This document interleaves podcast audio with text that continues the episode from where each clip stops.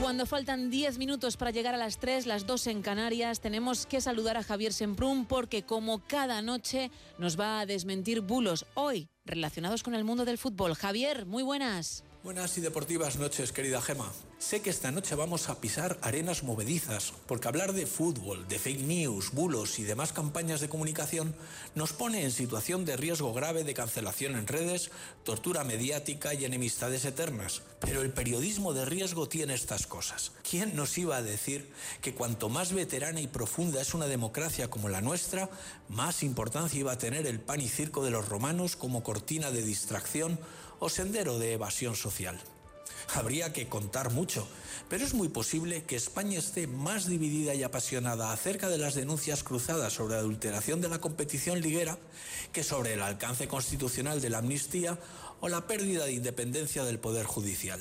Pero al fin y al cabo, no podemos comparar la importancia de una reforma del Código Penal o el precio de la estabilidad del gobierno con la interpretación milimétrica del nivel de contacto entre un defensa y un delantero a la salida de un córner o qué grado de inclinación debe observarse en la pierna de un delantero para determinar si la caída es provocada o fingida.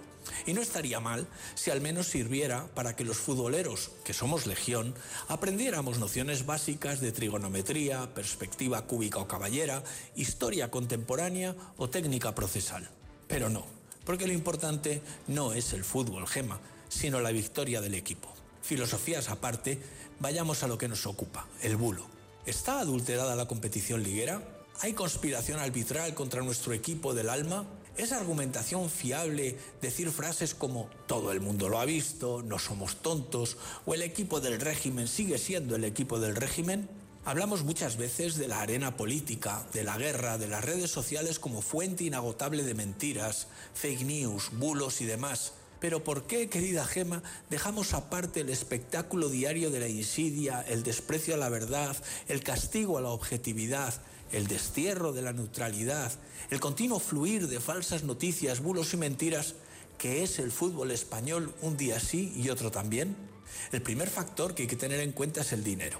Hay mucho dinero en juego, de manera que el sonido de la caja registradora es el ruido que más acalla cualquier razón ética y moral de peso en lo que debería ser un culto absoluto al valor intrínseco del deporte. Y el caso Negreira demuestra hasta qué punto los hechos no son los hechos, sino la interpretación que de los hechos hace cada uno. Y la medida de esto la da el cómo todo se deja al albur de una instrucción judicial cuyo conocimiento viene siempre sesgado, mientras quienes deberían tomar cartas en el asunto desde el principio hacen absoluta dejación de responsabilidades bajo una premisa. Castigar a un equipo grande, pero que muy grande, tiene un coste económico y además supondría la victoria absoluta no del fútbol, no de los demás equipos que compiten, sufren, fichan y se endeudan, sino del otro equipo grande, muy grande, del eterno rival. Y comulgamos todos con ruedas de molino, con fake news constantes, porque al fin y al cabo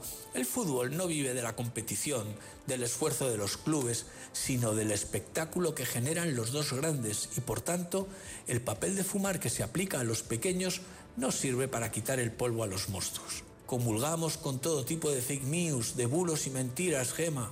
En estos días, la cuestión llega al paroxismo con las denuncias de adulteración de la competición a partir de tres noticias que deberían ser demostradas antes de darlas por buenas o investigadas por la prensa profesional para su seguimiento, comprobación o desmentido.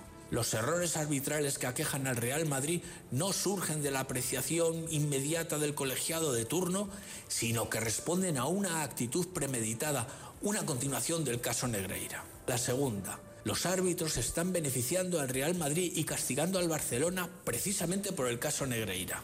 Y la tercera, el Girona no puede desalojar al Barça de la Supercopa de Arabia y los arbitrajes van a cebarse con el club catalán. Maniobra además que servirá para garantizar al Madrid el campeonato, eliminando al único rival real en estos momentos. Todos son conjeturas y todo se sustenta en la interpretación de todas y cada una de las decisiones arbitrales, alimentando el espectáculo de la discusión irracional, ofreciendo relevancia a las redes sociales sobre los medios de comunicación e interpretando el silencio de estos como una participación activa en esta gran corruptela que es el fútbol y que sin embargo nos preocupa y ocupa mucho más que, por ejemplo, el riesgo de eliminación definitiva de la separación de poderes o el camino sin retorno que parece haber emprendido la política española con respecto al futuro de Cataluña, que es el futuro de España toda. Pan y circo es una vieja fórmula descubierta en su día Gema en la antigua Roma, donde el voto popular resultaba importante en la elección de cargos públicos de diversa índole.